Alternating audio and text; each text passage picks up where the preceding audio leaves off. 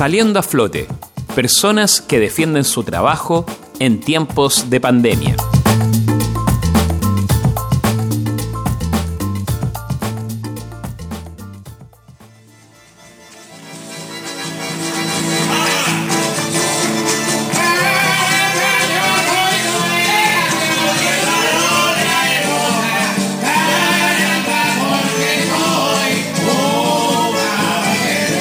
En Valparaíso, la isla de la fantasía, un lugar esencial para la música porteña, se mantiene viva y busca soportar estos días difíciles.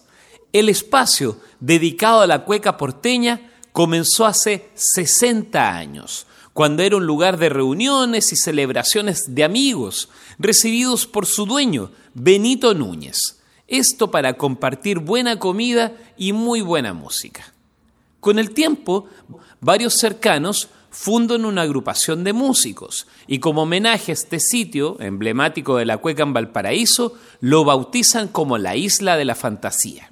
María Núñez y su hija, Yasna Arancibia, son las actuales dueñas de este tradicional lugar, quienes continúan la historia luego de la muerte de Benito Núñez.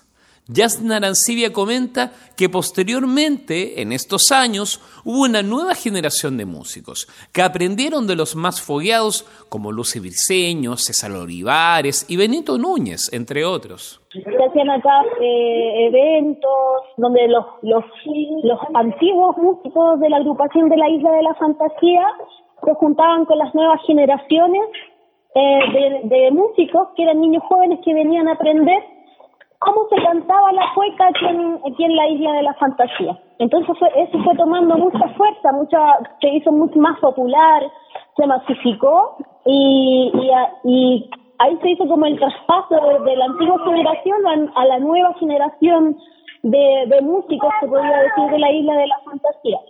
Aprendieron de, de la cueca porteña de cómo se tocaba y el traspaso que también tiene un, eh, valor de, que es el boca en boca, el de compartir eh, un día domingo y, y decir, usted sabe, usted sabe esta canción, sí, ya cantémosla juntos y apréndetela.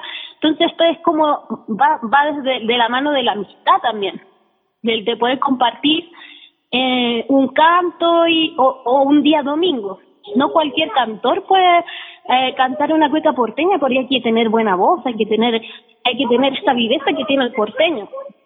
Así se fue como traspasando a, las nuevas generaciones. Para mantenerse en estos días difíciles, la Isla de la Fantasía vende cola de mono, con un precio de 3 mil pesos la botella de litro, hecha con receta tradicional. También ofrecen empanadas de pino, tradicionales, a 1.500 cada una, y pan amasado a mil pesos las seis unidades, todo preparado en horno de barro. La isla de la fantasía se ubica en la calle Cornelio Guzmán 710, subiendo el Cerro San Juan de Dios. En Facebook se ubican en La Isla de la Fantasía. En Instagram su cuenta es arroa la isla de la punto fantasía 7057. Para los pedidos solamente utilizan WhatsApp. Pueden enviar mensajes al más 569 9486 7575. Ustedes pueden acceder a un espacio en Radio Valentín Letelier. Nos escriben a rblnoticias.v.cl y nos pondremos en contacto con ustedes.